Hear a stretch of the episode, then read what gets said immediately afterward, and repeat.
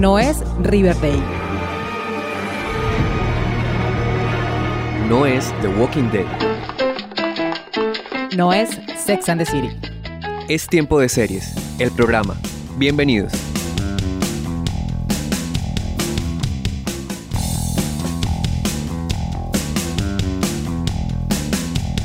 Seriefilas y seriefilos del mundo, maratoneras empedernidas, consumidores de series. Bienvenidos a un nuevo episodio de la novena temporada de Tiempo de Series, el programa. Yo soy Catalina Serrano y me da mucho gusto estar nuevamente con ustedes hablando de lo que más nos gusta, que son las series de televisión.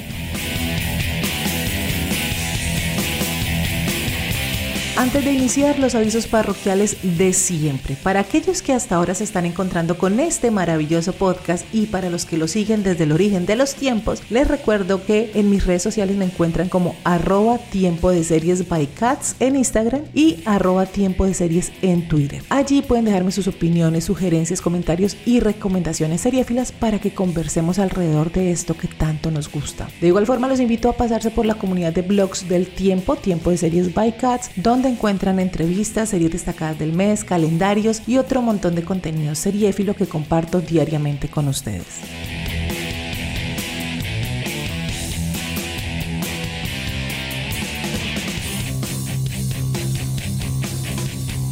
Hay series que no tienen que ser las mejores de la historia de la televisión para que nos enganchen, nos hagan pasar un buen rato o terminemos obsesionados con ellas. Son esas series que llamamos spa mental, las que vemos cuando no queremos pensar, cuando el día no estaba demasiado bueno, series confort que nos brindan un lugar seguro. Así es la serie de la que vamos a hablar hoy, así que pónganse cómodas porque... ¡Hey! Tenemos que hablar.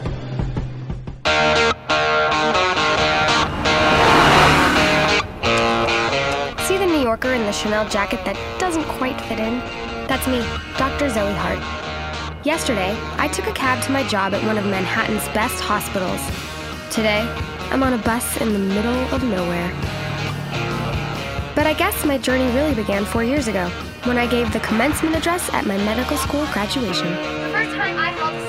Escuchamos de fondo el tráiler de Heart of Dixie, serie creada por Leila Gerstein para CW en el 2011. Y ustedes se preguntarán, ¿por qué estamos hablando de ella 12 años después? Pues resulta que por los milagros del streaming, las cuatro temporadas de este dramedy volvieron a estar disponibles en la plataforma de HBO Max. ¿Y qué mejor momento para hablar de una serie que se convirtió en una de mis series confort este año? I'd like to offer you a job. Thanks, that's really flattering. But I have a plan.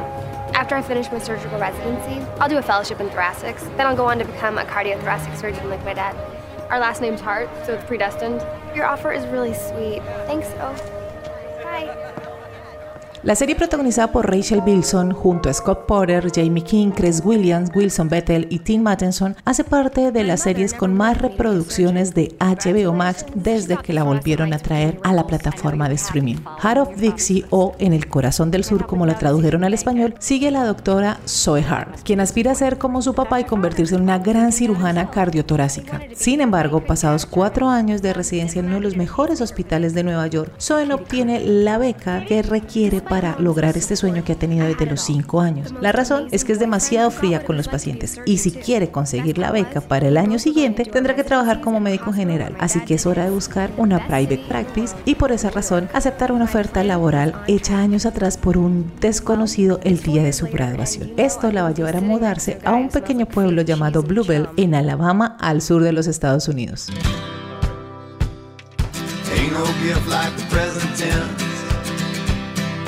Ain't no love Y para hablar de Heart of Dixie y otras series que se nos vayan ocurriendo como Spa Mental, me acompaña hoy Luisa Eloísa. Ustedes seguramente la siguen en redes sociales, ustedes seguramente se conocen sus chismes y todos sus filtros de fresas, de paloma, del carro del señor Calvo, etcétera, etcétera, etcétera. Luisa, este podcast, este episodio lo hemos planeado desde hace un montón, desde el año pasado, y pues qué gusto tenerte en Tiempo de Series, el programa. No, bueno, Oli, ¿cómo estás? Eh, Hola, ¿cómo estás? No, yo estoy encantada de estar acá. Con Kat no se imaginan cuánto hemos cuadrado este podcast. Vimos en la misma ciudad. Sí. Mm, Y de hecho sigo fervorosamente todas las recomendaciones de Kat. De hecho, esta, esta serie de la que vamos a hablar fue una recomendación de Kat. Eh, nada, yo estoy feliz acá porque una de las cosas que más me gusta es hablar de la que ya sabemos. y si es en un espacio de estos con un micrófono así todo super pro, pues más encantado. Entonces, gra- gracias Kat por esta No, de verdad, un placer. Y sí, lo que les contaba Luisa es muy chistoso. Vivimos en la misma ciudad y ha sido el episodio más luchado, más cuadrado, que sí, que ahora no, que múltiples ocupaciones por parte y parte, que viajes, que no viajo, que sí llego. Bueno, en fin. Pero bueno, ya estamos acá y vamos a hablar de Heart of Dixie, que además es una de las series que Lu ma- siempre ha bautizado y lo he visto por tus redes sociales, sobre todo por Twitter, como Bazuco. ¿Qué es una serie Bazuco? Una serie Bazuco es una serie que tú sabes que es muy mala. O sea, que es como todo es demasiado absurdo, pero no puedes dejar de consumirla. Me imagino que es parecido al Bazuco, o sea, como que tú sabes que te hace daño, pero lo sigues consumiendo. Adictivo. Adictivo, es, es Bazuco, es Bazuco puro y duro. Y me, me fascina, o sea, estoy ok con esto. No pararé. Y hay otra cosa que hablábamos también cuando estábamos viendo la serie y es que son serie spa mental, pero antes de hablar que es una serie spa mental es también que Luisa tiene una particularidad y es una característica que tienen muy pocas personas, creo yo, y es que Luisa puede poner la serie de fondo y ponerse a hacer N cosas, diseñar, ilustrar, hacer su trabajo, hacer unas cosas, y ella aún así tiene la facilidad para que su cerebro esté en las dos actividades que está haciendo. ¿Cómo se hace esto? Porque yo soy incapaz. Bueno, eh, bueno, para las, las personas que están escuchando este hermoso episodio y que no, pues no conocen como lo, de lo que yo hago, pues yo soy pues diseñadora de estampados, soy ilustradora, bueno, hago, múltiples cosas, pero pues la mayoría de mi tiempo es estar como en una pantalla, dibujando, diseñando o manejando programas de edición. Y a mí creo que yo soy una de las personas que le cuesta mucho concentrarse y encontré en esas series como un espacio seguro, como que son series que me acompañan, de repente a veces siento que uno de los personajes sale de la pantalla y me dice como muy bien, estás haciendo muy bien, dale, nosotros seguimos aquí en esto tan malo que estás viendo, pero tú síguele ahí diseñando que no te vamos a distraer mucho, pero te vas a sentir acompañado, o sea, es como que yo me siento acompañada por esas series. ¿Más que la Eh, música? ¿Más que yo no música? puedo con música. O sea, de hecho yo pongo música y, y empiezo como, no sé, empieza a sonar la música, empiezo a escuchar letra y empiezo a pensar en la letra y me empiezo a armar una... O sea, no, es fatal. Entonces, la serie, pues ya está la historia hecha, ya se está desarrollando. Pues qué mejor que eso. O sea, mi cabeza es, eh, está pensando en mil cosas al mismo tiempo y yo siento que una serie como que me enfoca porque yo creo que soy de estas personas que se puede como meter en la trama y soy de estas personas que empatiza mucho con los personajes o tiende a eh, como desenfrenadamente identificarse con alguno de ellos. Necesitas. Necesito sentir como, ¿no? De alguna u otra forma a veces siento que ellos me van a decir un poquito qué va a pasar con mi vida, como, ah, seguro me pasa lo que a esta le pasó, porque mira que sí. Entonces, por eso me gustan estas series de spa mental, porque es la vida pasando.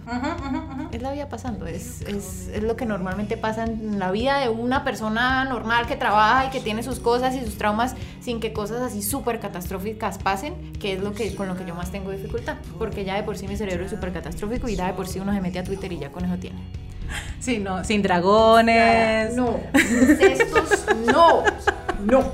Estas series spa mental son esas series que uno no necesita pensar. Y hay algo que dijiste que me gusta mucho y es que son esas series donde la vida está pasando. Yo también digo que son esas series donde no pasa nada, pero al final pasa de todo. Son esas series con las que uno se puede identificar más porque es la cotidianidad de un grupo de personas en un lugar específico y tal vez como tú lo mencionabas también, entonces las series son como un oráculo porque si te identificas con alguien puedes hacer proyección de tus situaciones y puedes de pronto decir como, ah, mira, la puedo resolver por este lado. O sea, también te brindan como esa proyección o como ese espejo que puedes, que puedes hacer como un desdoblamiento con las series. En el caso de la serie que vamos a hablar hoy, que es Heart of Dixie, fue muy chistoso porque cuando yo puse algo en redes, tú me escribiste, la estoy viendo y curiosamente estábamos viendo, estamos en el mismo capítulo de la misma temporada. Y fue así como, entonces empezamos como a desarrollar todo el tema.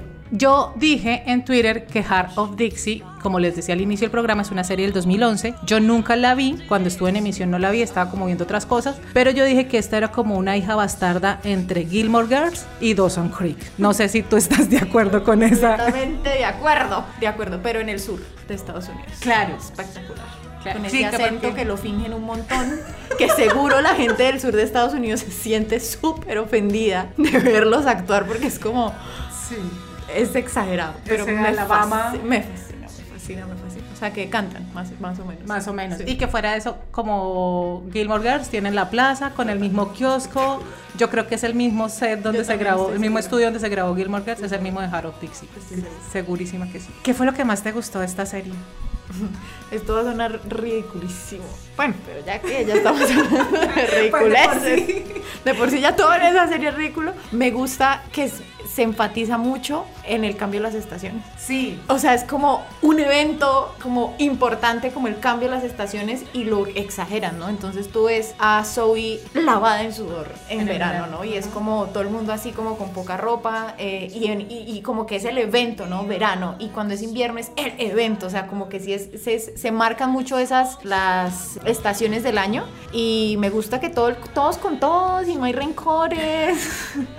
sanamos, somos amigos, o sea, como que es, es un poco, es que yo, soy- yo soy de Pamplona, Pamplona es, es- sí, es, un- es una ciudad pequeña, es un pueblo, y entonces es un poco como también entender como esa dinámica, justo en Pamplona también hay un kiosco exactamente así Sí, sí, como sí, de sí, Dixie, ajá. Entonces es un poco como identificar como mucho esa vida tranquila también, ¿no? O sea, es como de todos de amigos y que los chismes, igualitico, absolutamente todo, como que sientes que en, en el pueblo hay como un narrador, que es este Dash, que es como el que va como pendiente de todo Ah, el sí, mundo y el los va entrevistando. ¡Ay, qué Pamplona! Está esa persona. Es el tío de mi novio. O sea, ¿cómo no voy a querer Harold Dixie? O sea, es como un espejo de mi realidad. O sea, es increíble. O sea, me suda el cerebro. O sea, me, me fascina esa serie. Me encanta.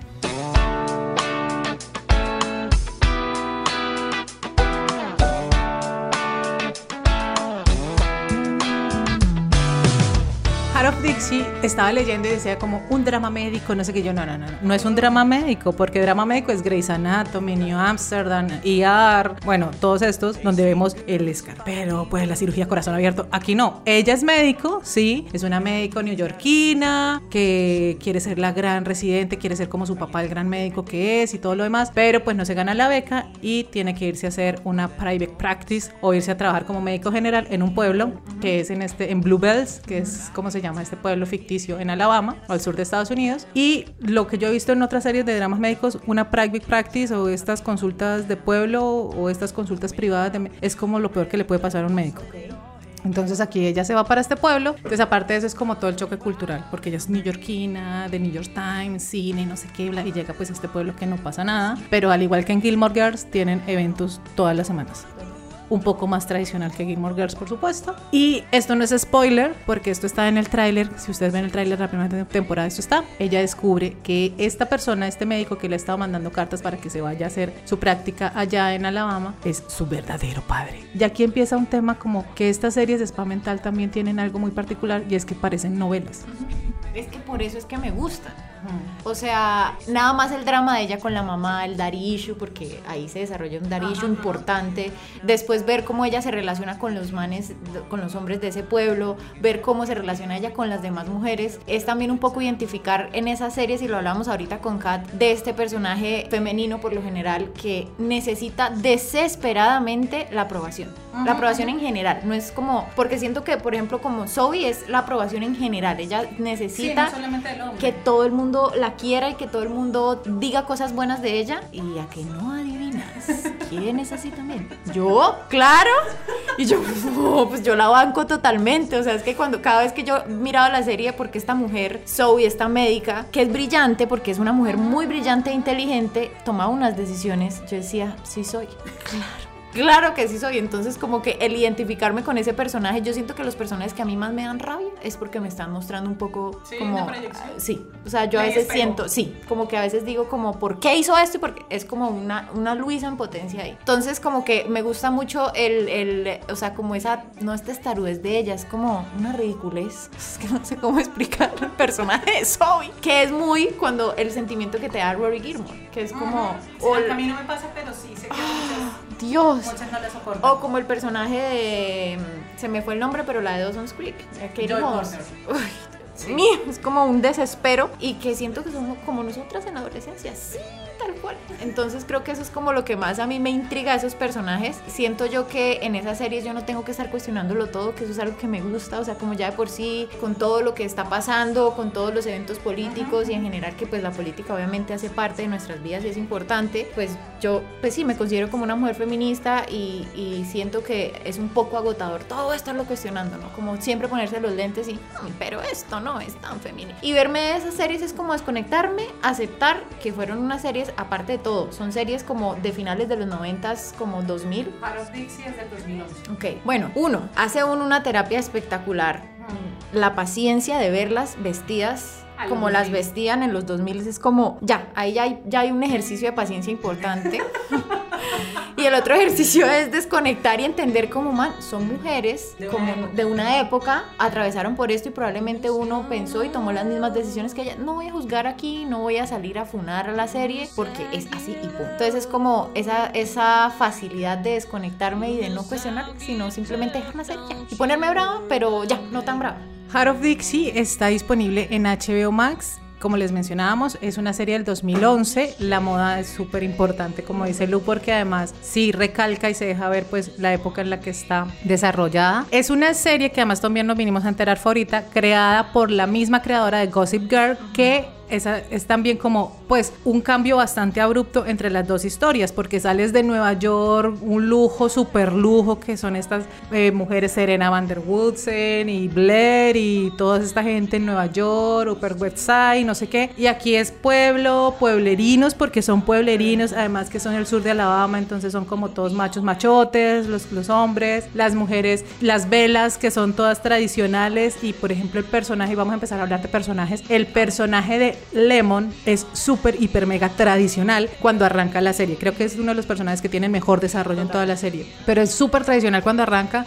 Quiere casarse, tener hijos, ser como su mamá, que además su mamá la abandonó. Entonces ahí también hay un mommy issues que se va a desarrollar. Eh, Annabeth también es súper tradicional. Y lo que que es la mejor amiga de Lemon. Y lo que tú mencionabas, pues Zoe, que es Rachel Bilson, que es la protagonista, pues choca porque ella es neoyorquina, liberal, todo lo demás. Pero hablemos un poco de Lemon y de la familia de Lemon y pues de lo que pasa con Lemon y su novio, que porque además son la pareja perfecta y esto es lo típico.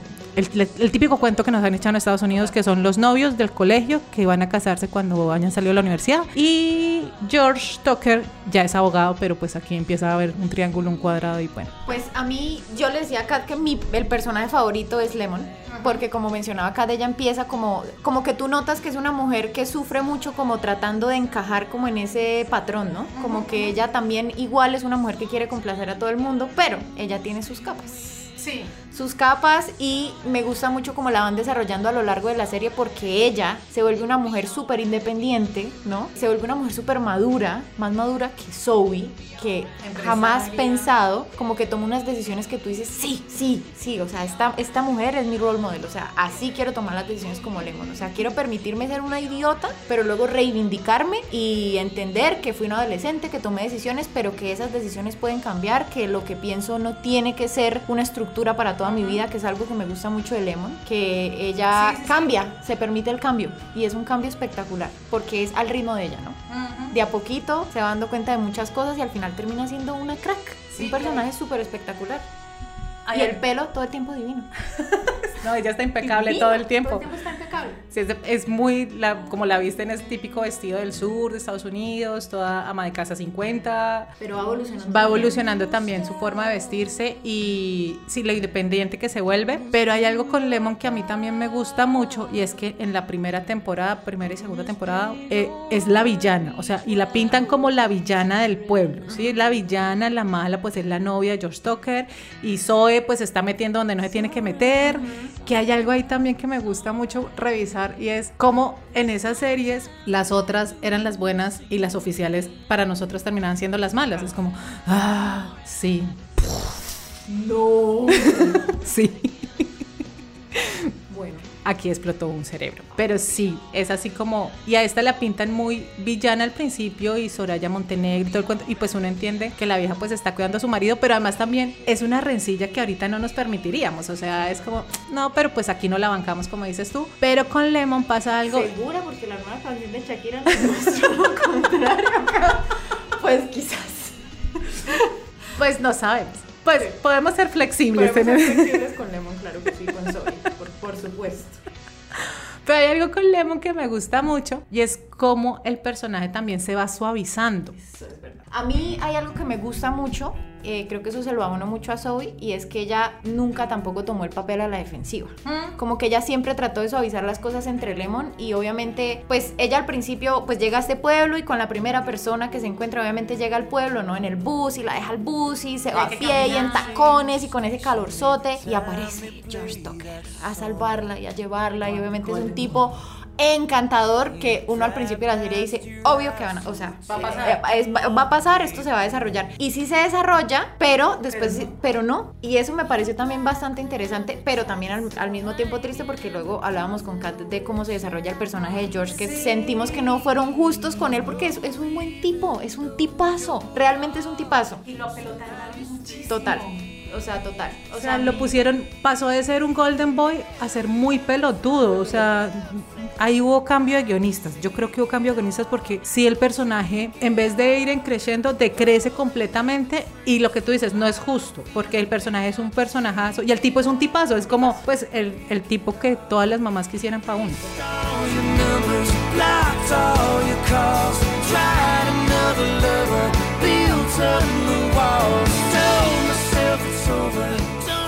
Y pues como, si hay, como hay un Golden Boy, pues también hay un Bad Boy, porque siempre tenemos a un Bad Boy, que en Gilmore Girls es Jess, en Gossip Girl es Chuck Bass, entonces aquí también hay un Bad Boy, que es Way, que es el mesero del único bar, restaurante... Porque él es alcohólico. No. No, el alcohólico es el papá. Él no es alcohólico porque el alcohólico es el papá, entonces él ahí tiene su prevención. Pero el tipo es el mesero del pueblo, es el mesero del único bar, restaurante, discoteca que tiene Bluebells. Cuando yo vi la serie, yo le dije a mis papás como, ay, esta serie tal. Mis papás la empezaron a ver y mi papá me dice, nena, ¿cuál? ¿George Tucker o Way? Y yo, no sé porque es muy difícil. ¿A ti cómo te fue escogiendo? No. Ay, no, me siento muy mal porque esto revela mis traumas adolescentes. Porque yo le hago una fuerza a Wade. O sea, es como este personaje que desde el principio tú dices, Zoe lo va a rehabilitar. Sí, ¿por qué? Pues porque Estamos muy eh, malcriadas. Porque estamos muy mal criadas y porque es lógico, o sea, porque como se desarrolla la serie y como tú la ves desde el principio, es era inevitable. Debo aceptar que en verdad hubo un momento en el que dije no, no, ella no termina con Wade, pero al final de las o sea, al final de la serie Es que yo le estaba haciendo una barra increíble a Wade. Es que él también tiene un muy buen desarrollo. Él también tiene un buen desarrollo, o sea, como que. Ujú, como que uno después se va dando cuenta de todos los traumas de él, que también es importante, todo el tema del papá, las inseguridades del man, y él al final se abre muy bonito con Zoe, o sea, al final en serio, o sea, no quiero defenderlo, bueno, sí, pero es un personaje que siento yo que tiene un buen final. Sí, él tiene un muy buen final y un muy buen desarrollo. Que la serie juega con uno. Sí. Porque la serie uno dice como, ah, va a ser George, ay, va a ser Wade, ay, no, ahora puede ser este otro. el escritor. Esa temporada es chévere. Pero además esa temporada es muy loca porque cuando llega el escritor que llega con, con Zoe al, a vivir en, en Bluebells, todos son amigos de todos, que es lo que tú decíamos. Que además esto también es muy noventero, o sea, clase de Beverly Hills, Gossip Girls, Gilmore Girls, o sea, todos con todos. Pero todo bien. Y todos son amigos. Todo- sí, todo bien. Porque Güey termina siendo súper parcero del escritor. Bueno, o sea, en una parte de la serie Zoe se devuelve, o sea, como que hay una, un- como que se devuelve a Nueva York, deja el pueblo, fue súper triste, o sea, a mí de verdad me dio súper duro, y de la nada regresa con un, con un escritor espectacular también, o sea, fijémonos, o bueno, punto para Heart of Dixie, todos los tipos con los que se mete Zoe, pues son tipos, son buenos tipos, o sea, si tú te pones a pensar, Wade es una mamera, pero es como el, el típico bully, o sea, como el típico, ay, la molesto, la trato como mi amiga. pero es que con Güey puede pasar así, tipo, es que lo puedes rehabilitar. Ay, sí, yo sé. Ay, no, perdón. Yo sé. solo pasa en la serie. Sí, pasó en esa serie y creo que por ese tipo de cosas es que uno piensa Que lo. Que los va a cambiar. Entonces ahí es por eso que yo te digo que yo no podría ver series que no me ¿ves? O sea, tiene todo el sentido. Yo soy muy fiel creyente como, de hecho lo hablo con mi terapeuta, es como, es que en la serie eh, aparece que no- y seguro me... ap-". Y es como, no, Lu, eso es una serie, eso no es la vida real. Entonces por eso estas series de spam mental que son la vida pasando, discusiones, se alejan amigas, se vuelven a juntar, es que me gustan porque yo puedo de pronto proyectar un poquito en que mi vida va a ser un poco así de tranquila como la de Zoe Hart en Bluebirds y teniendo eventos en las ferias y disfrazándome de dama antigua preparando hot dogs. Me fascina. Sea, necesito, necesito esa tranquilidad.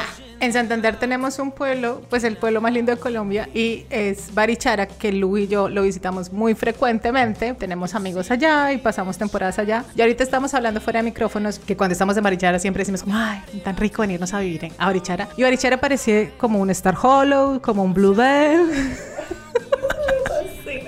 Solo que un poquito gentrificado.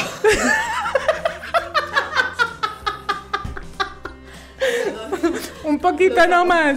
Pero estos pueblos también. Total, total. O sea, fíjate, llega esta chica de Nueva York que de hecho está viviendo en la casa de enfrente de- del, del alcalde, que después se pasa a vivir con el alcalde, que también es muy importante que mencionemos el alcalde porque es que esa es otra utopía. Un alcalde completamente transparente, entregado, a la comunidad. Empático, buen amigo, buen- o sea, una, espe- o sea, una espectacularidad. O sea, o dime tú en una serie, no sé, esas, no sé, Succession o House of Cards. No va a pasar. Pero pasa en Heart of Dixie. Entonces yo me quedo con la versión del político romantizada Heart of Dixie que es sencillamente espectacular. La Von Hayes es increíble. Aparte ese hombre siempre está, no, siempre está sonriendo y cuando se ríe cierra los ojitos. Ay, Es muy bello. es bellísimo ese hombre. Eso es otra cosa que hablábamos ahí, pero que la mayoría de las series es mental. Todo el caso es bello, todo el elenco es bello. Y con Lemon, el alcalde, hay una trama con Lemon que también es muy bacana. La ventaja de estas series es que tienen esas intrigas novelescas esas intrigas típicas de novela de no es tu verdadero padre, te apareció un hermano perdido, es que este es novio de fulana. Tienen todas esas intri- intrigas, pero las desarrollan más rápido que una novela. O sea, no son un mes para que sea la junta de Betty la Fea, sino que esto va a toda, entonces entre capítulo y capítulo han pasado cosas que después nos van a contar. Y esta trama que hay entre Levon y Lemon y George y Zoe es, no es estupenda. Además uno empieza a hacerle fuerza como a todos contra todos. Y sí, y estos pueblos, ahorita que tú decías lo de la gentrificación, estos pueblos son igual, o sea, en Star Hollywood no hay pobreza, to- todos viven súper bien, todos son dueños de sus empresas, todos son dueños de sus locales, eh, todos tienen Si hay mucho hueco, dinero. Lo tapan a la semana, a los días lo tapan. Si hay un cocodrilo van y lo rescatan. O sea, yo quisiera ese tipo de problema. Llamar al alcalde y decirle, mira, hay un cocodrilo en la puerta de mi casa, por favor lo sacas y al cocodrilo le tienen un nombre y lo quieren.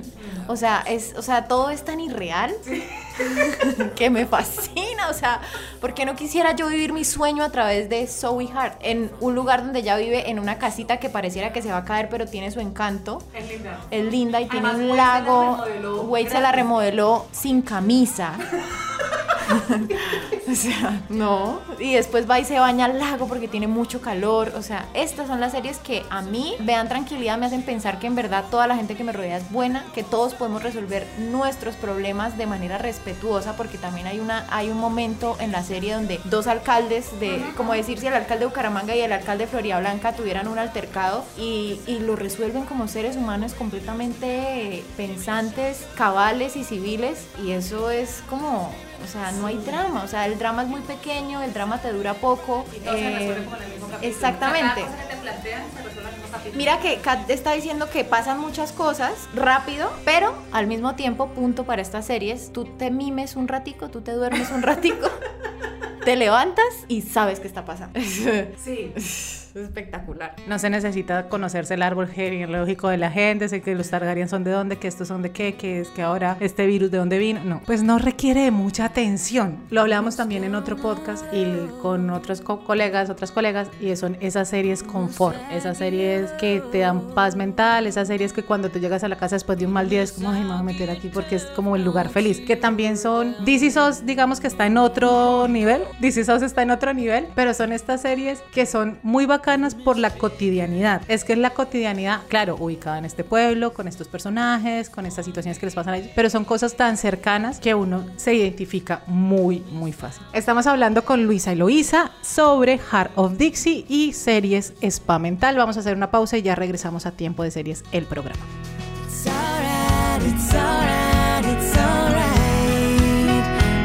Sometimes you gotta lose till you win.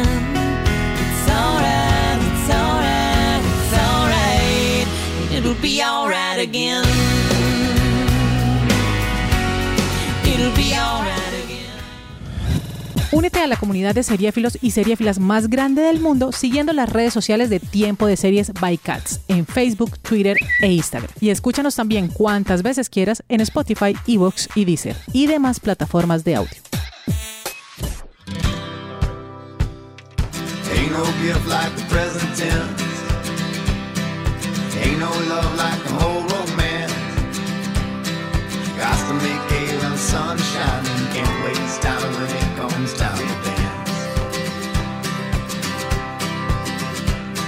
Regresamos a Tiempo de Series, el programa. Hoy estamos hablando con Lu de Luisa Eloísa y estamos hablando de Heart of Dixie, esta serie del 2011 que el año pasado, yo no sé si todavía, pero el año pasado era la quinta producción más vista en agosto en HBO Max. Cuando HBO Max la trae nuevamente y la pone en su plataforma, pues la serie ocupó el quinto puesto de las más vistas en ese momento, porque además, pues lo decíamos al inicio, es una serie adictiva, es una serie que pasa rápido, son cuatro temporadas, que además esta también trae, pues estamos 2011, hablando del 2011, esta también trae como ese diseño de producción que eran temporadas de 22, 24, 20 capítulos, que a veces uno dice como, uy, cuatro temporadas, 25 capítulos, cada temporada esto va a ser muy largo.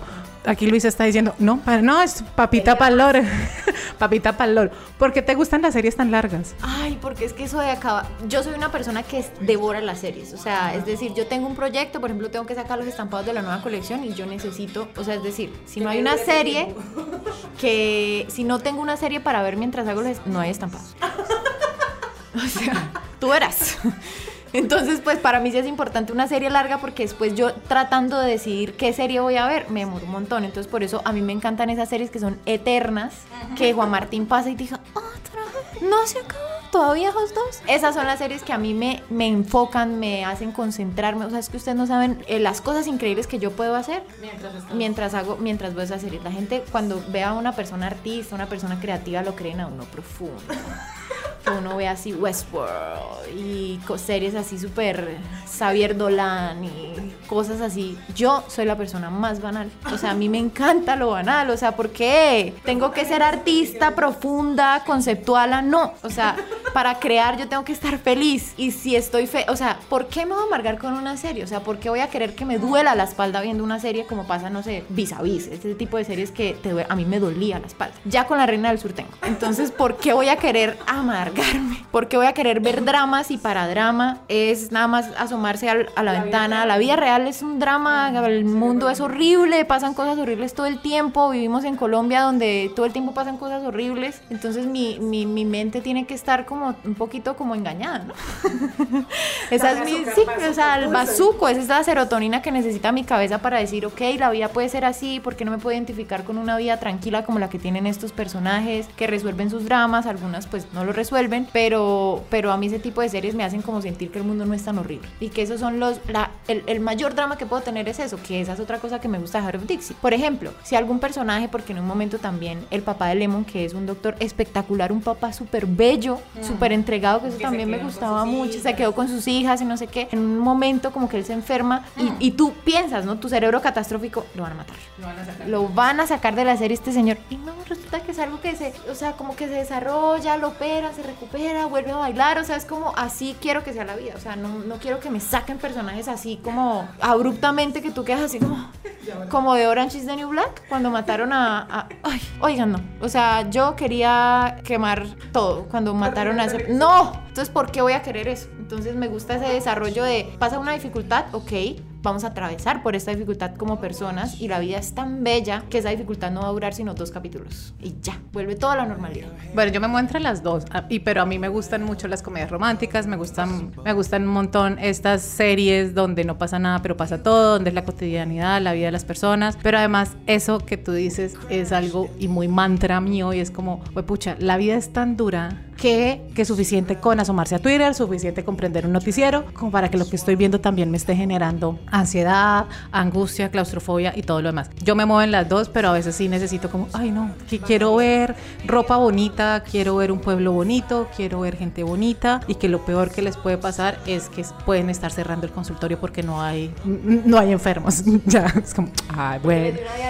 Sí, sí, ya, bueno, está bien. Continuando con los personajes, hay un personaje muy lindo y me llama mucho la atención de esta serie y por lo general estas series de este corte, de este estilo, tienen algo muy particular y es que en cada temporada algunos personajes van cogiendo más relevancia, más protagonismo, sin que el protagonista deje de ser protagonista, pero todos empiezan a brillar y termina convirtiéndose en una serie coral, porque uno dice como, ah, Heart of Dixie, sí, Zoe Hart, ella es la protagonista, pero aquí hay un mundo de personajes a los que le están pasando cosas al igual que a Zoe y que de todas maneras, de cierto modo, también afectan la situación con Zoe, pero sin Zoe ellos también tienen su, su vida, tienen su trama y eso me gusta mucho cuando los personajes no son solo adornos y es el caso de Annabeth, que es la mejor amiga de Lemon, que desde que la vemos la vemos como una como esta amiga porrista que apoya, que pero también va cogiendo mucha fuerza, tiene una relación con Zoe que es complicada para ella porque en las amistades también entonces vemos aquí los celos entre amigas, como si tú eres mi amiga, pues tú tienes que ser enemiga de mis enemigos. También la vemos con sus, sus relaciones sentimentales. Cuando arranca la serie, Annabeth es una mujer casada que quiere tener hijos. Nunca conocemos a su esposo, nunca vemos a su esposo, pero sabemos que está casada y luego atraviesa por un divorcio. Y hay algo aquí y es que la serie, por muy tradicional que se vea, es en el sur de Estados Unidos, que es una de las zonas y de los estados más conservadores de este país. Y estas mujeres también son muy tradicionales y todo lo demás. Todas las mujeres terminan siendo muy liberales, como muy independientes y empiezan a darse cuenta que valen por sí mismas sin necesidad de tener a un hombre al lado o sin ne- necesidad de tener el príncipe, que es lo que Lemon está buscando todo el tiempo, ¿no? Mira que, o sea, cierra los ojos y te dicen una serie al sur de Estados Unidos y ya te imaginaste. O sea, conservador, todo puro y duro, estas mujeres sin salir de la casa, como amas de casa así desesperadas, que todo tiene que salir perfecto, tengo que agradar a la suegra, porque eso es otra, otra parte muy importante, ¿no? Las suegras insoportables. Ajá. Y por ejemplo, el personaje de Annabeth es súper bello porque uno la ve de vez en cuando como apoyando a Lemon, sin decir como mucho su, su opinión. Y después en las, en las últimas temporadas tú la ves a ella como ya confrontando a Lemon también. La ves como... di- al que no gusta cómo es ella, exactamente. Eh, se la ve sin miedo también, como uno nota mucho, aunque uno no conoció al esposo de ella en la primera temporada, que se notaba que era de estas mujeres que le que no importaba lo que fuera, necesitaba ya agradarle a los suegros y todo en la casa que estuviera perfecto. Y al final Annabeth tiene un desarrollo con, eh, con George Tucker súper inesperado, que ahí también hay un momento en donde eh, la mamá de George Tucker es una señora insoportable. O sea, y ella llega un momento en el que los confronta y lo hace muy bien. O sea, es como, pues qué pena con ustedes, pero yo estoy con su hijo y pues de malas. Y me gusta mucho que ella al final, que quiere estudiar enfermería, y al final ella toma una decisión y uno pensaría, no, esta vieja se va a quedar con este man, porque este man, de también el desarrollo de George Tucker quiere hacer otra cosa de su carrera, pero hablan muy maduramente y es como, yo quiero que tú de- te desarrolles como en tu carrera de enfermería, pero la otra, Annabeth le dice a George como yo también quiero que tú cumplas tu sueño de ser, ¿qué era? Ma- como manager, como representante, y lo manejan con total madurez. Sí, una responsabilidad afectiva. Eh, co- eh, ¿Qué? ¿Qué? Entonces, eh, son personajes que terminan siendo pues muy sanadores, pienso yo, como un ejemplo de amistad, que al final no se guardaron rencores, terminan, terminan todos cantando y bailando una canción en una coreografía perfecta. No, así quiero la vida, yo. Eso es lo máximo. El final es un, un número musical de donde aparecen todos los personajes cantando, bailando, vestidos lindos, to- todo es súper lindo, qué belleza. Sí, como el personaje también empieza a evolucionar, a crecer. Y hay una cosa acá que tú mencionabas que pasa con George, que pasa con Annabeth, que pasa con Lemon, con Zoe no porque ella siempre quiso ser médica y todo lo demás, pero estos tres personajes y con Wade cambian sus propósitos de vida, que es muy interesante también y que lo hemos hablado también por redes, lo hemos hablado tú y yo, lo hemos hablado en diferentes espacios, en que es muy tenaz cuando uno dice, yo lo que quiero ser es ser comunicadora social. abogada, diseñadora y de aquí no me salgo nunca y cuando no hay una cuando no hay flexibilidad en eso si las cosas cambian, entonces ser otra cosa se le complica a uno, se le tira uno la vida, como tener esos esos objetivos tan fijos y no flexibles jode mucho y aquí los personajes tienen esas transformaciones. Lemon se quería casar, tener hijos y ser una mamá de Bluebells, tal cual como ella se imagina a su mamá porque pues esta también tiene un tema de abandono porque su mamá las dejó muy muy chiquitas cuando ellas están chiquitas, pero ella tiene como ese imaginario de la de la gran ama de casa, la gran señora y como cumplir ese eslogan de detrás de un hombre hay una gran mujer. Eh, George es el abogado del pueblo y quiere ser abogado y no sé qué, pero después se da cuenta que tiene talento para ser representante y manager de artistas. Annabeth era una ama de casa, mamá, primero hicieron el tema de sabe cocinar, entonces alcanza a tener un negocio como de catering y tal, pero después lo que ella realmente quería era ser enfermera. Y güey, pues nadie daba un peso por güey, y güey era el mesero, hijo del loco del pueblo, de un tipo borracho, alcohólico, no sé qué, bla, y güey termina siendo un gran empresario, un tipo muy genio y pues muy pilo para los negocios. Entonces aquí también vemos como esas transformaciones que pasan en la vida real. O sea, muchas veces uno cambia sus, lo- sus objetivos. Un día, o sea, si uno fue, estudió para ser abogado, después dijo como, no, a mí lo que me gusta es el ballet y me fui a hacer esto. Entonces aquí también lo vemos. Estoy completamente sorprendida con ese análisis. Punto para of Dixie. A mí hay algo, uy, sí, no me había, o sea, no, no había caído en cuenta de eso que también es muy importante, ¿no? Como que tú no los ves como fijos en su, estructura, que es algo que, por ejemplo, a mí también a veces me ha costado porque, no sé, en cierto punto de la vida uno se da cuenta que también es bueno para otras cosas, pero entonces en tu cabeza empiezas a pensar, pero no, ¿cómo así? Si esto era ya lo que yo quería para mi vida, ¿cómo así que no? ¿Cómo así que puedo explorar este, este otro camino? Y eso pasa con estos personajes, que aparte hay algo que me parece muy importante cuando mencionaste a Wade, y es que él tuvo la oportunidad de entrar con los grandes, ¿no? De tener como una franquicia, algo así, ¿no? Fue como...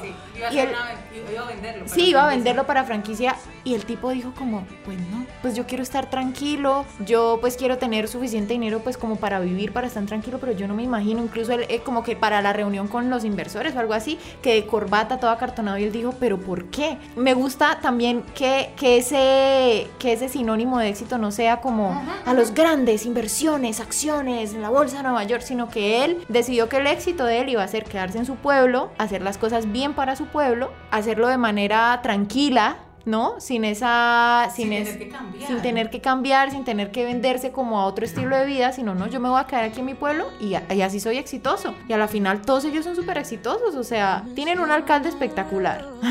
¿No? O sea, es un alcalde que se reelige ya solo. O sea, eso ya le hacen renovación de contrato automático. O sea, ni vota la gente. Eh, tienen a este Wade que decidió no irse, sino desarrollar su propuesta y su negocio en el pueblo. Tienen a Lemon también que se volvió cool empresaria con restaurantes y eso. Y va a decir, no, yo voy a tener un buen. Como Marichara. Mira tú. O sea, tienen todo lo de calidad, pero en su pueblo y no necesariamente tienen el sinónimo de éxito. Es como irse a Nueva York, ¿no? Porque uno pensaría como, no, esta Zoe se va a llevar a este man para Nueva York y se va. No, se quedan en el pueblo siendo felices y tranquilos. Y pues, capitalismo cero, Heart of Dixie, 10, más 10 puntos.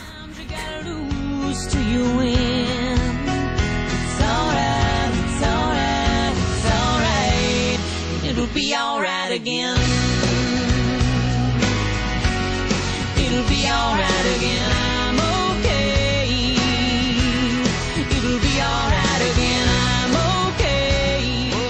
Y esto que tú dices de regresar a Nueva York, porque claro, que eso es lo otro, ¿no? Como el éxito, el éxito es, es la gran ciudad. Entonces aquí si uno no está en Bogotá, entonces bailas, nosotros estamos en una ciudad intermedia como Bucaramanga, entonces, pero tiene, tiene que estar uno en Bogotá y a veces pensamos así como echamos el globo, ay, ¿qué tal Barichara? Y Barichara es Bluebells, es Star Hollow. Entonces aquí el único que se va es George por su carrera, por su nueva carrera. Pero además si revisamos George, sus cantantes, pues no son los mega cantantes, sino son los cantantes del pueblo y además unos personajes que ustedes los van a ver en la serie que son súper absurdos, súper ridículos y son los personajes más traídos de los cabellos que uno puede ver e- en esta serie. Pero todos se quedan en el pueblo porque cuando Zoe se va para Nueva York, que Zoe regresa a Nueva York, todo el tiempo hay algo que le está acordando de regresar a Bluebells. Todo el tiempo, todo el tiempo. Tanto que convence a su novio escritor de que se vayan una temporada, por un tiempo, pero ella termina adaptándose. Es muy curioso porque no son ellos los que terminan adaptándose a ella, sino ella termina adaptándose al pueblo, termina adaptándose a esta cultura, termina adaptándose a estos personajes, que es lo que tú mencionabas, porque no solamente es estos que hemos hablado que son los principales, sino también está, hay una trama súper linda con la mesera de, del bar y su novio que es como el todero del pueblo, que es taxista, es repartidor, es el, el capitán de la brigada, que son Wanda y Tom, tienen una trama súper bonita también. Hay algo que me gusta mucho y es hay una relación de amistad intergeneracional que es con Zoe y con Rose. Esta es una, una serie de treintañeros. Aquí no, es, son, no son adolescentes, son ya treintañeros, ya momento de hacerse grande, de qué van a hacer con sus vidas, de trabajar para sostenerse y mantenerse por sí mismos. Y está Rose, que es una niña del colegio, que se hace amiga de Zoe y es muy bacana esa relación que tienen entre ellas dos. ¿Tú cómo la viste? A mí esa relación de ellas dos me encanta porque es muy curioso ver cómo el cerebro de las dos funciona muy similar. Es como Zoe dándole, dándole consejos a esta adolescente que incluso hay... Es más madura que incluso es mucho más madura que ella. Entonces yo creo que ella también asume un poco el papel de hermana mayor, la veo yo un poco como este papel de hermana mayor, pero aun cuando la hermana menor siempre es como más audaz, Sí. que es un poco lo que pasa por ejemplo con mi hermana, que mi hermana es la menor, pero ella es la que parece la mayor porque toma las decisiones como que tú dices, las que debería tomar una hermana mayor, las toma ella. Entonces en esta serie es, es muy interesante ver la relación de ellas porque incluso Zoe la embarra con Rose en muchas ocasiones y es esta adolescente de que 14, 15 años dándole lecciones de madurez a Zoe que es una treintañera, un desastre. Entonces es interesante ver también esa madurez de Rose y el personaje de ella tan maduro y tan bonita la, la relación que tienen ellas de amistad que incluso se pelean, o sea, como las amigas normales, se pelean, se alejan, vuelven y se hablan, hacen planes. Eh, de hecho, cuando Zoe, bueno, pasa algo, no, le queremos, no les queremos hacer tanto spoiler, que igual es una serie que si uno hace un spoiler, ustedes dirán, ah, pues obvio que esto iba a pasar después de lo que han contado estas dos mujeres, obvio que todo esto iba a pasar. Pero hay un evento muy importante en la vida de Zoe eh, y creo que a la primera que se lo cuenta es a Rose y, es, y, es, y está, está bien bonito eso también. Yo a veces me pongo a, a tener pensamientos random sobre las series y lo estaba analizando el otro día porque me estoy repitiendo Gilmore Girls y yo decía, ¿por qué la relación de Lorelai con Emily es tan paila? Con sus papás es tan pailas y los papás pues no son tan terribles como, claro, la primera vez que yo la vi tenía la de Rory, entonces yo decía como, sí, los papás son lo peor. Pero ahorita los veo y digo como, pues son papás controladores, conservadores y son, pues, seguramente votarían por Trump, pero pues no son tan, no son abusadores ni maltratadores ni nada, pues sí, y uno dice como, ¿por qué Lorelai se lleva tan mal con su mamá? En Gossip Girl, Serena se lleva muy mal con su mamá, Blair también se lleva muy mal con su mamá, tiene más relación con la, señora del aseo, que termina siendo como su nana, que no me acuerdo cómo se llama ese personaje, que es muy bello también. Y aquí Zoe también tiene una relación muy mal con su mamá. Estamos hablando de principios de los 2000 y esto en esa época como que el hit era que las protagonistas tuvieran malas relaciones con sus mamás. Tienen como momentos, pero al final de cuentas la relación nunca termina siendo bueno. Y ahorita que estamos viendo series, ahorita 2023, 2020 para acá, no sé qué, ahorita tenemos un montón de series o de películas donde estamos resolviendo todos esos mommy issues que nos dejaron a principios de los 2000. Wow. Otra vez. De revelación en revelación. No lo había pensado de esa manera. Como que lo, lo hacen de adrede, ¿no? Como enemistarlo a uno, como, como, como que la, tienen que ser relaciones súper caóticas. Aunque creo que en Heart of Dixie, como que al final ellas también logran un poquito, aunque el, des- el personaje de la mamá, por ejemplo, ¿no? son detestables. son detestables, pero al mismo tiempo siento que no le dan a uno la oportunidad de conocer a ese personaje para saber por qué son detestables. Porque de repente uno ahorita dice, pero ¿por qué ella se la...? Pero luego uno dice, claro, no, porque ya uno es más empático, porque uno ya fue a terapia y supo... Ajá, uno supo que estas mujeres estaban haciendo lo que podían con lo que tenían, que probablemente sí, o sea, como que uno las empieza a empatizar un poquito, las empieza uno a bancar. Hay otra cosa que es ahí un paréntesis eh, de punto para Heart of Dixie. Todas las personas de Heart of Dixie no votarían por Trump No. y en un pueblo de Estados Unidos al sur, No, porque si votan por Levón, Levón es súper demócrata. o sea, entonces imagínate nada más, o sea, hay otro punto para of Dixie. Dime en qué serie en Estados Unidos que veas tú que se desarrolla al sur de Estados Unidos en un pueblo tradicional conservador, la gente no vaya a votar por Donald Trump.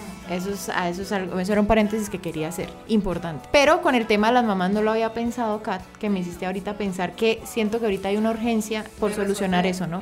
por solucionar eso y por no dejar que los personajes de mamás sean las villanas, porque siento que un poco las toma así, como estas villanas que eligieron el trabajo por encima de sus hijas, ¿no? Como el... el- controlar la vida Ujú, ujú. Siento que ahorita son, eh, obviamente pues porque los tiempos están cambiando, pero siento que es mucho más amable el desarrollo de esos personajes que lo que lo daban en, en ese tiempo. Ahora que si te pones a pensar, tú no conoces mucho de la vida de ellas. Tú piensas en la mamá de Zoe y no tienes ni idea. No. Ella es médica, ¿qué es ella? Ella es relacionista pública. pero no tienen ni idea de nada y siento que mm, en parte, o sea, ¿cómo no va a haber un lío ahí, un drama, si es que esta señora se guardó por tantos años que el papá de ella no era el papá real? Y ahí yo me imagino que había sido una oportunidad interesante, como por lo menos una temporada, un flashback o algo que le diera a uno como una luz de por qué ella tomó esa decisión. A mí siempre me quedó faltando esa parte, como qué fue lo que pasó ahí. Se lo dejan a uno como a interpretación como de, "Hmm, quién sabe.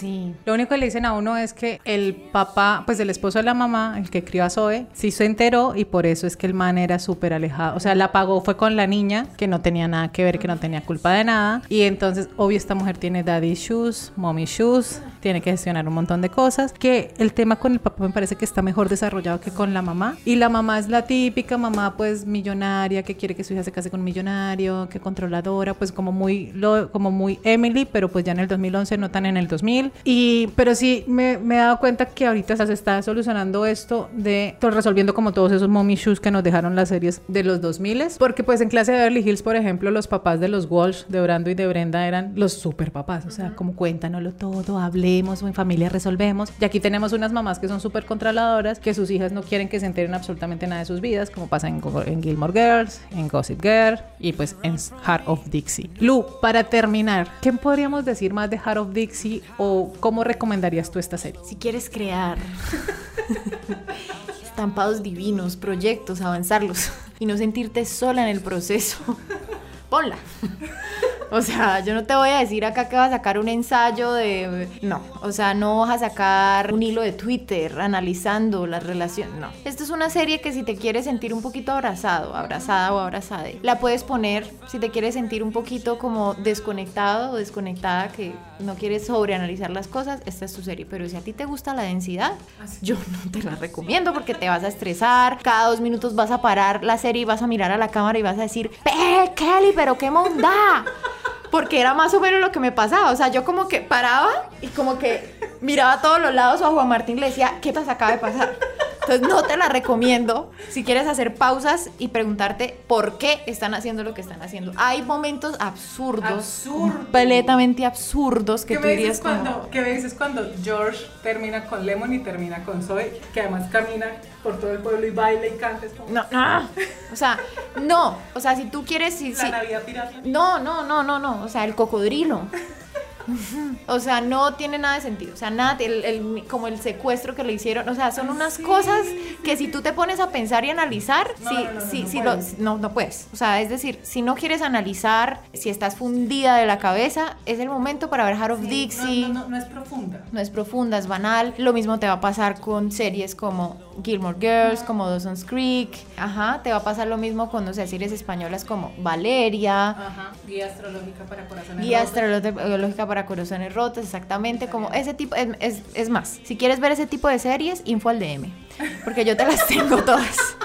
O sea, yo siempre digo, a mí me deberían dar el pasaporte español porque la cantidad de series que yo me he visto banales de esa, mal producidas de esa gente, es, amerita el pasaporte. Ciudadanía. Ciudadanía española. Entonces, si te interesan esas series, info al DM. Pero pues nada, si quieres no pensar, si quieres relajarte un poquito y, y no quieres sobreanalizar las cosas, esta es una serie para ti. Pues Lu, muchísimas gracias por estar hoy en Tiempo de Series. De verdad, ha sido un episodio divertidísimo. Creo que nos queda pendiente Dawson Creek. Tenemos que hacerle un episodio a Dawson Creek. Eh, convencí a Lu de que vea The OC, entonces seguramente la tendremos nuevamente por acá. Entonces tenemos otro par de series. Podemos bautizar dentro de las temporadas así como episodio spa mental y hablamos de una de estas series. Pero de verdad un placer, fue divertidísimo tenerte acá y espero volverte a tener nuevamente en Tiempo de Series del programa. No, yo, yo, yo soy feliz, chica. O sea, yo todo lo que implique hablar, decir cosas banales sin sentido, me, o sea, estoy, estoy y me encanta que estés tú eh, escuchando este podcast. Ojalá lo hayas disfrutado. Yo disfruté mucho viendo a Kat reír. A mí, o sea, un logro espectacular de mi vida es que la gente se ría de lo que yo digo, o sea, ese es mi sueño. Porque mi hermana se ríe de lo que yo digo, pero yo digo, pues es que es porque es mi hermana. Pero me interesa esa, esa validación, me interesa. Y espero que tú te estés riendo en este momento. Gracias, Kat, por la invitación. Yo, yo espero volver, espero volver porque mm, tengo mucho, muchas cosas que decir de muchas series que veo. Y pues a veces eh, Juan Martín no me banca esos comentarios, es como, ¿qué me estás hablando? Tenemos que hacer uno de The Wall Type. Sí. Ay, sí, por Ajá, favor. Voy a hacer una lista. Sí, por favor. Y yo encantada de venir aquí eh, a visitar a los gatos de Kat, a hacer podcast con Kat. Y pues nada, que pases un buen día. Te quiero muchísimo.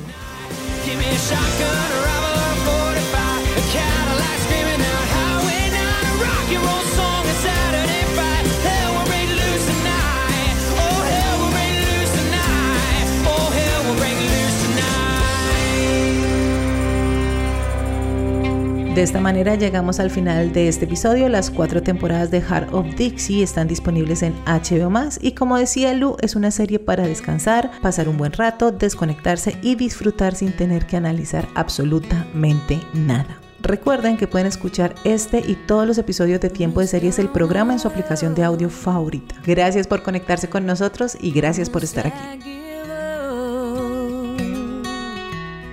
Tiempo de Series el programa es una idea original de quien les habla, Catalina Serrano, con la producción de Julián Cala. Tiempo de Series es posible gracias al apoyo de la emisora virtual Estación V de la Facultad de Comunicación Social Periodismo de la Universidad Pontificia Bolivariana en Bucaramanga. Para apoyar este proyecto, las invitamos y los invitamos a que nos den una puntuación en la aplicación de audio donde nos escuchan. Comenten, compartan y recomienden este podcast entre su círculo social para así llegar a más seriéfilos y seriéfilas que siempre están buscando qué ver los fines de semana. Todas, absolutamente todas estas acciones nos motivan muchísimo para seguir haciendo este programa y seguir generando comunidad alrededor de lo que tanto nos gusta, las series de televisión. Así que sigamos conversando. Nos escuchamos en la próxima. Chao.